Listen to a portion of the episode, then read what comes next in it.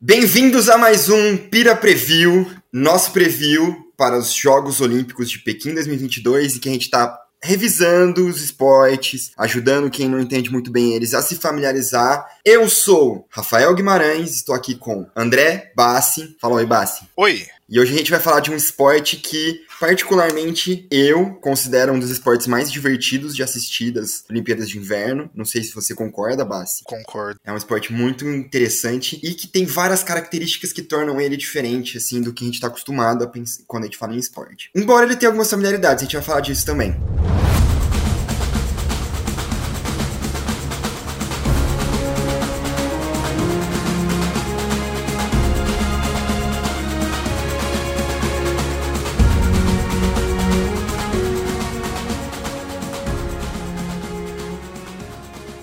Patinação de velocidade, né? Também conhecida como patinação de velocidade em pista longa. E é bem legal porque é um esporte que realmente as pessoas atingem velocidades impressionantes no gelo. E inclusive a aerodinâmica vira um fator, né? O pessoal usa umas roupas coladas é, mas apesar disso, apesar de parecer um esporte super do futuro, com a roupa e os patins tecnológicos, que a gente já vai explicar também, é um dos esportes mais antigos, né? Que tá, competi tá aí na competição dos esportes de inverno desde a primeira edição, 1924, em Chamonix. Mas a tecnologia desse esporte evoluiu muito com o tempo e hoje em dia uma tecnologia muito importante é a forma como os patins são diferentes. Explica pra gente, Bassi, qual que é a diferença do patins usado na patinação de velocidade? É, se a gente for comparar assim com as outras modalidades que envolvem patins, né, tipo é, rock, patinação artística e até mesmo a patinação em pista curta, a lâmina do patins de da patinação de velocidade, ela não é totalmente presa, ela tem uma articulação na parte frontal e ela é solta na parte traseira com uma mola, que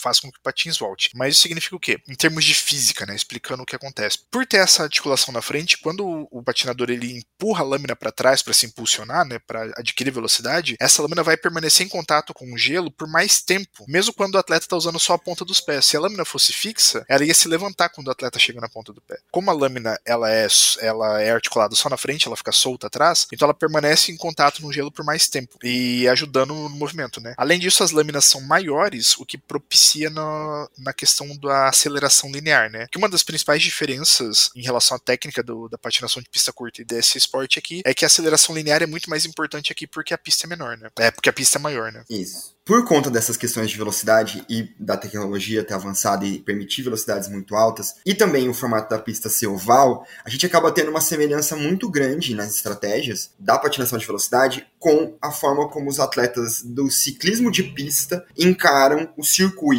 que eles vão participar. E, inclusive, quando a gente vê a, uma das modalidades, que é a, time, a perseguição por times, né, a gente tem aí uma característica, uma semelhança muito grande com a perseguição da patinação, da, desculpa, do ciclismo de pista também, inclusive na estratégia em relação a tempo, aproximação, etc. É, mas como eu falei, o pista é um fator muito importante, né? Qual que é, como que funciona a pista, Bassi? Explica pra gente. Então, como você já falou, né? A pista é um oval. Maior parte dos casos, a competição é indoor, né? Pode ser outdoor também, mas é, é complicado porque daí tá sujeita às intempéries, né? Mas nas Olimpíadas geralmente é indoor, né? E a pista tem 400 metros de comprimento. Deve você me pergunta, por que a pista tem 400 e todas as provas são múltiplos de 500? Não sei.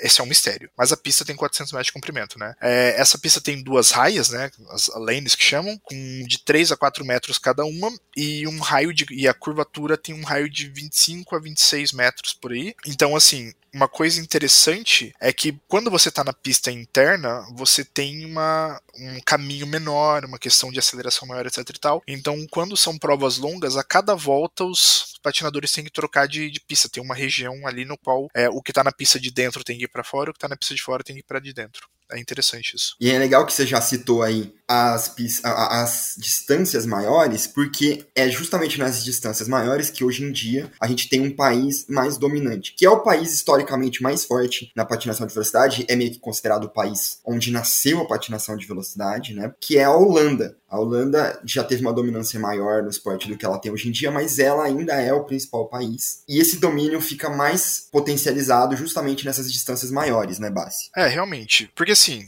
nas distâncias menores a gente ainda tem alguns destaques de outros países, porque é mais uma questão, tem mais a ver com a aceleração inicial, com, com aquele push inicial, talvez, enquanto na, nas distâncias maiores envolve muito mais técnica, é uma questão de você ganhar centésimos e décimos de segundo uhum a cada passada que você dá. E nisso aí ninguém faz tão bem quanto a Holanda, né? Se a gente for observar, o principal nome da patinação na, nas distâncias maiores hoje em dia é a Rene Schouten, da, da Holanda, que é muito boa. Tem também a Isabel Weidman, da, do Canadá tem um, um, cara tem nome de holandês, mas é sueco, que é o Niels van der Poel, no masculino, né?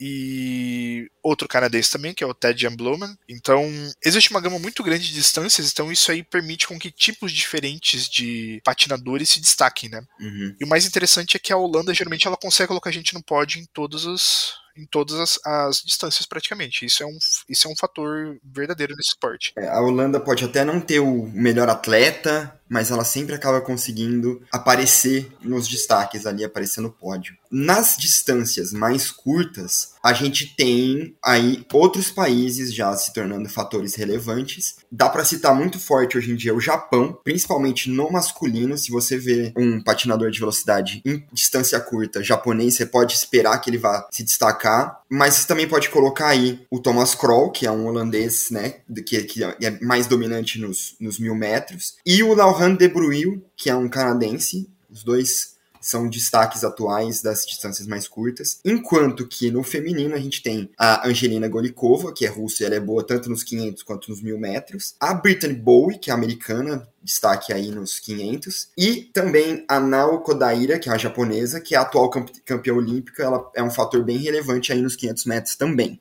Além dessas distâncias que a gente tem os atletas competindo em duplas, né, Bassi? A gente tem também a largada em massa, que é uma coisa assim, a gente já tem vários atletas saindo juntos, e eles até têm que usar o capacete, né, nessa categoria para evitar acidentes. É, já fica até um pouco mais parecido com a patinação de velocidade em pista curta, por a gente ter mais atletas presentes. E quem são os destaques, Bassi? Fala pra gente. É, incrivelmente, na largada em massa, os holandeses, eles não são os maiores destaques. É até interessante, porque se a gente for observar, é um dos últimos eventos, assim, um dos eventos mais recentes a ser incluídos no calendário olímpico, e traz uma diversidade de medalhas até. Não é onde os holandeses se destacam muito, muito mais que, que a média, né? No feminino, a gente poderia estar a Ivani Blondin, do Canadá, e a Francesca Lollobrigida, da, da Itália. No masculino, tem um belga que é muito bom, que é o Bart Swings, que ele, inclusive, ganhou a prova de largada em massa do Campeonato Europeu, que aconteceu no, no último dia 9 de janeiro, né? Tem um, o russo, Ruslan é, Zakharov, que ficou em,